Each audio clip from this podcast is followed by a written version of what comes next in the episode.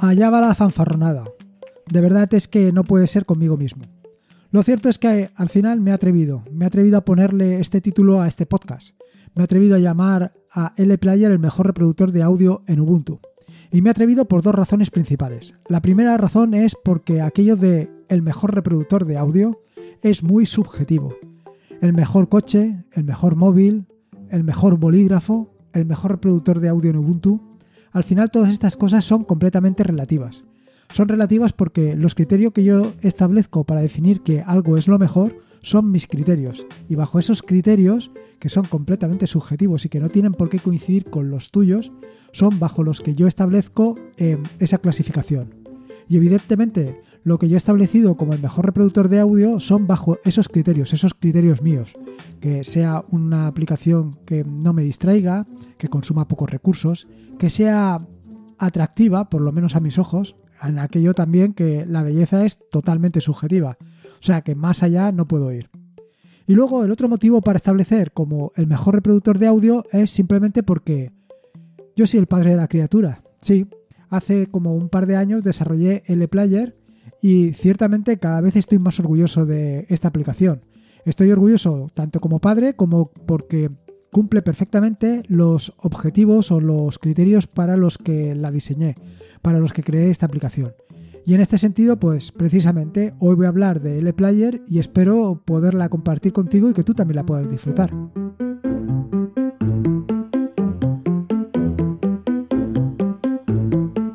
Soy Lorenzo y esto es Atarea.es. Este es el episodio número 121, un podcast sobre Linux, Ubuntu, Android y Open Source. Aquí encontrarás desde cómo ser más productivo en el escritorio, montar un servidor de páginas web en un VPS, hasta cómo convertir tu casa en un hogar inteligente. Vamos, cualquier cosa que quieras hacer con Linux, ya sea con el mejor reproductor de audio en Ubuntu o sin él, seguro que la encontrarás aquí. Eh, recordarás que en el episodio 91 del podcast te hablé sobre reproductores de música y sin embargo no te mencioné a L-Player. Aquí quiero hacer un pequeño inciso y es recordarte que desde hace ya un par de episodios puedes escuchar o puedes abrir directamente las notas del podcast eh, dirigiéndote a atareado.es barra podcast barra el número del podcast. En este caso que te estaba hablando del episodio número 91 del podcast, simplemente tienes que escribir a tarea.es barra podcast barra número 91, o sea, barra 91, perdón.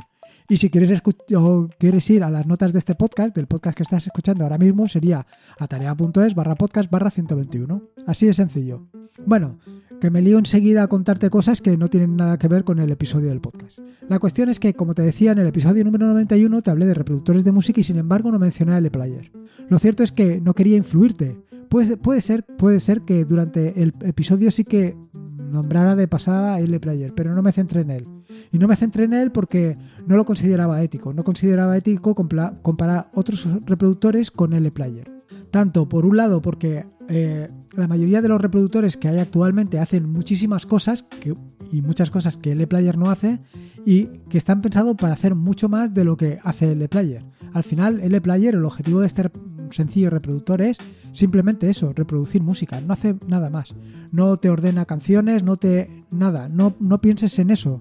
Simplemente está, estoy buscando un reproductor que simplemente reproduzca. Igualmente, también en diferentes episodios del podcast he hablado y he comentado aquello de que yo no soy un usuario eh, habitual de, de, reproductores de audio. Y no soy un usuario habitual porque normalmente no escucho música.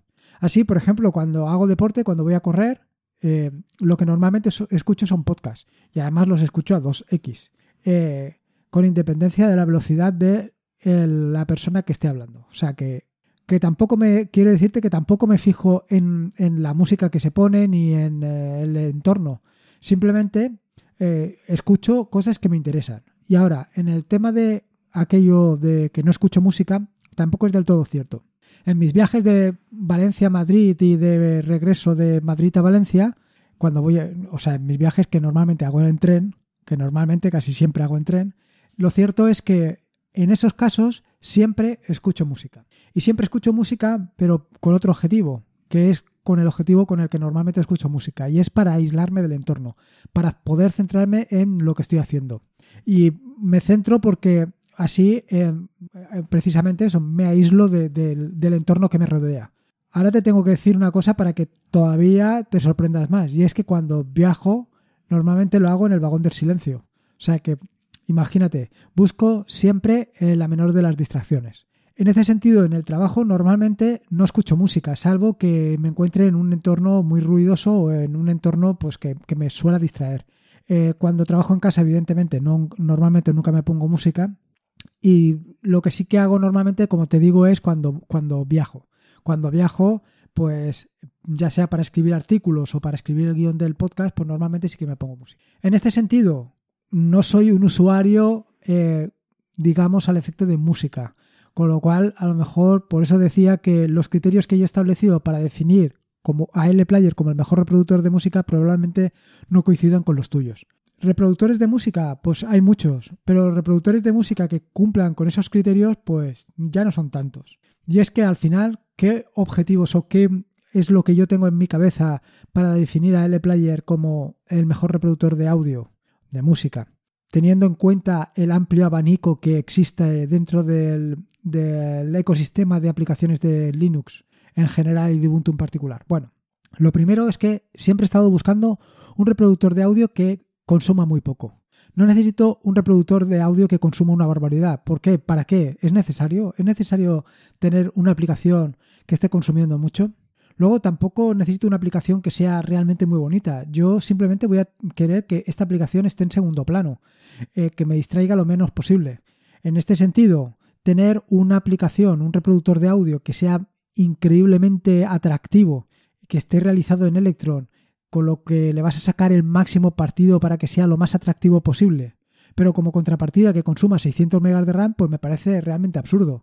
Consumir 600 megas de RAM para reproducir música es algo que para mí, para mí, que a lo mejor no para ti, para mí es algo que está fuera de todo lugar. Por otro lado, una de las características más habituales en los reproductores de, de música, que más que reproductores de música son gestores, son que te permiten, eh, digamos, crear una colección completa de todo el audio que tienes, clasificado por diferentes categorías, por diferentes temáticas, por autor, por título, por, eh, ¿cómo se llama?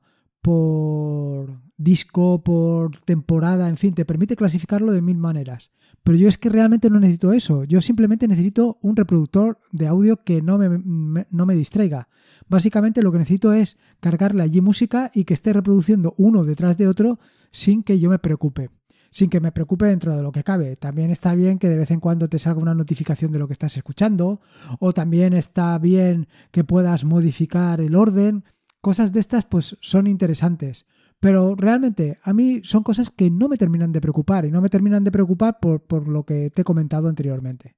Así que uno de los criterios para los que he establecido eh, que esta aplicación sea la mejor o el mejor reproductor de audio de Ubuntu y del ecosistema Linux, ya que me pongo, es primero que consuma muy poco. Y realmente, pues el ePlayer consume muy poco. El siguiente punto es que eh, sea muy sencillo de gestionar.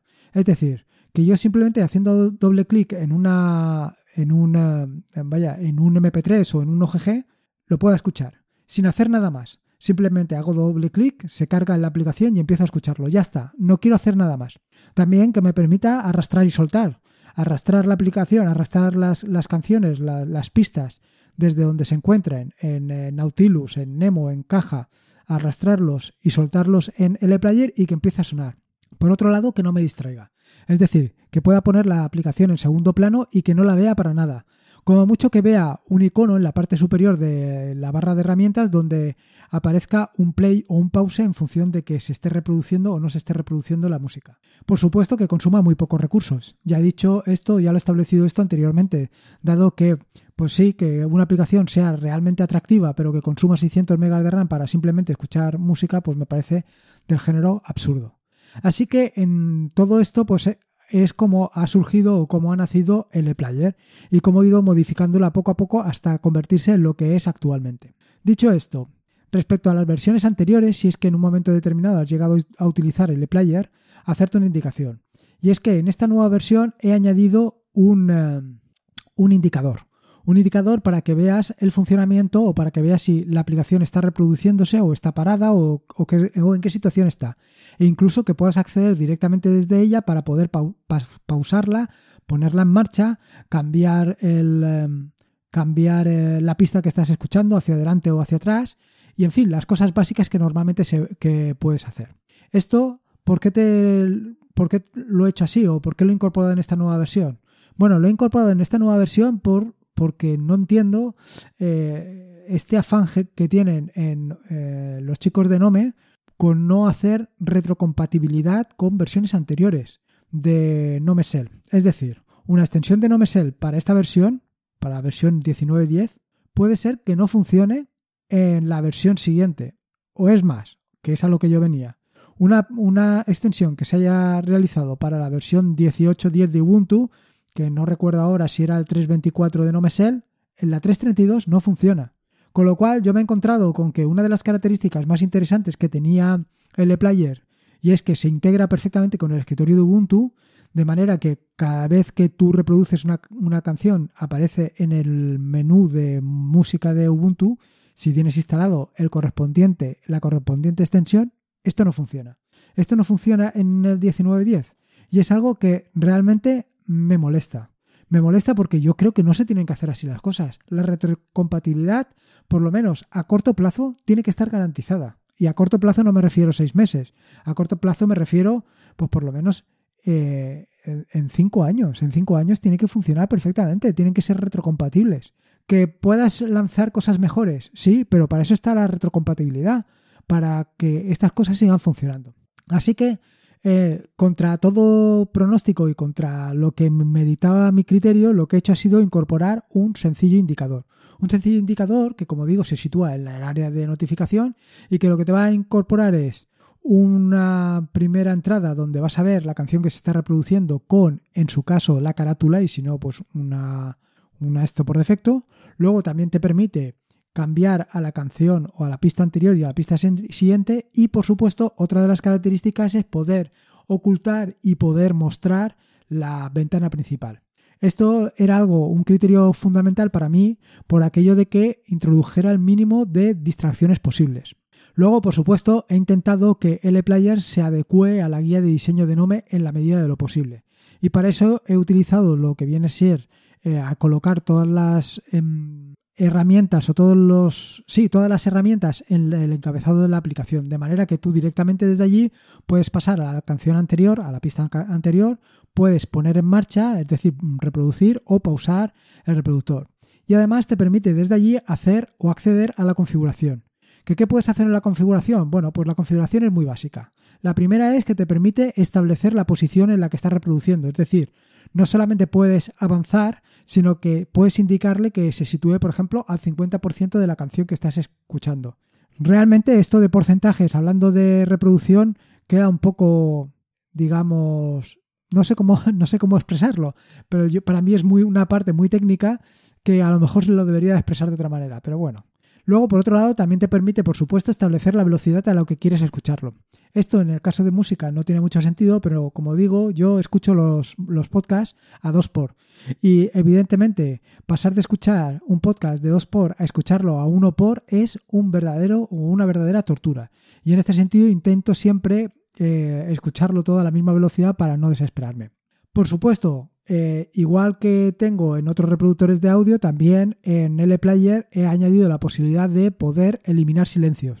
Y una opción que para mí era fundamental era la posibilidad de reproducir de forma continua. Es decir, yo empiezo con la primera de las pistas que estoy escuchando, sea de lo que sea, y continúa una detrás de otra sin parar. ¿Esto por qué es? Porque como te digo, mi objetivo, el objetivo básico de esta aplicación es aislarme del entorno. No tanto disfrutar de la música que estoy escuchando, sino simplemente que la música me sirva de barrera frente a lo que escucho desde de fuera.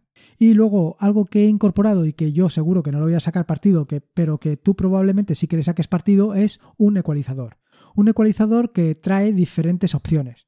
Pues desde música clásica, eh, club, dance, eh, para rock, para pop, para bajos y agudos, para agudos, en fin, diferentes opciones que tú puedes elegir. Esto, pues yo probablemente no le saque mucho partido, pero probablemente tú sí que le saques partido. Luego, eh, dentro de lo que es la propia aplicación, aparte de lo que te he comentado hasta ahora, también puedes reordenar las pistas para escucharlas unas por, por delante de otras. Eh, te muestra una breve información de, la, de cada uno de los audios que tienes, donde te indicará el artista, el álbum, el título de la pista que estás escuchando y el año. Y y poco más. Creo que son pocas más las características que te puedo comentar acerca de esta aplicación. Ya te digo que al final lo que he intentado es hacer una aplicación que sea lo más minimalista posible y que simplemente intente pues hacer eso y hacer, hacer eso que me refiero a reproducir música y hacerlo de la mejor manera posible. Hacerlo para que, para que cumpla con su cometido. Así que poco más te voy a contar. Tampoco quiero excederme en contarte algo de una aplicación que hace justo eso, reproducir música. Así que nada, lo voy a dejar aquí el podcast. Sinceramente espero que eh, utilices la aplicación, por lo menos que la pruebes, que le des una oportunidad. Igual que le has dado oportunidades a otros reproductores mm, que tienen muchas más posibilidades que este, que le des posibilidades o que le des por lo menos una oportunidad al e-player y sobre todo que me cuentes tu experiencia que me cuentes qué es lo que opinas sobre la aplicación y en qué crees que se puede mejorar, pero siempre teniendo en cuenta el marco que he indicado, es decir, de hacer una aplicación que sea lo más minimalista posible que cumpla única y exclusivamente con aquello de reproducir música. En fin, espero que te haya gustado el podcast y sobre todo que te guste la aplicación. También espero, sinceramente, una valoración ya sea en iTunes o en iVoox una valoración que, como ya te he dicho en innumerables ocasiones, servirá para dar a conocer el podcast, la aplicación y estas cosas que hago para disfrute tuyo y mío. En fin, que me rollo enseguida. En las notas del podcast que encontrarás en atareo.es están los enlaces que he mencionado a lo largo del mismo. Por supuesto te digo cómo instalar la aplicación, que no lo he mencionado em, en, eh, en, el podcast, pero lo dejo en las notas del podcast para que puedas, ver cómo se instala. Eh, te recuerdo que te pases por ahí para tarea.es, me dejes tu opinión del, podcast, de la aplicación y de lo que tú consideres. Recordarte que este es un feed eh, suscrito a la red de podcast de sospechosos habituales, donde encontrarás maravillosos y espectaculares podcasts, y que puedes suscribirte a la red de podcast de sospechosos habituales en feedpress.me barra sospechosos habituales. Y como te digo siempre, recuerda que la vida son dos días y uno ya ha pasado, así que disfruta como si no hubiera un mañana, y si puede ser con Linux y con L-Player, mejor que mejor. Me quedo aquí un rato preparando alguna que otra cosa ah, que seguro que te va a sorprender en los próximos días. Un saludo y nos escuchamos el jueves. うん。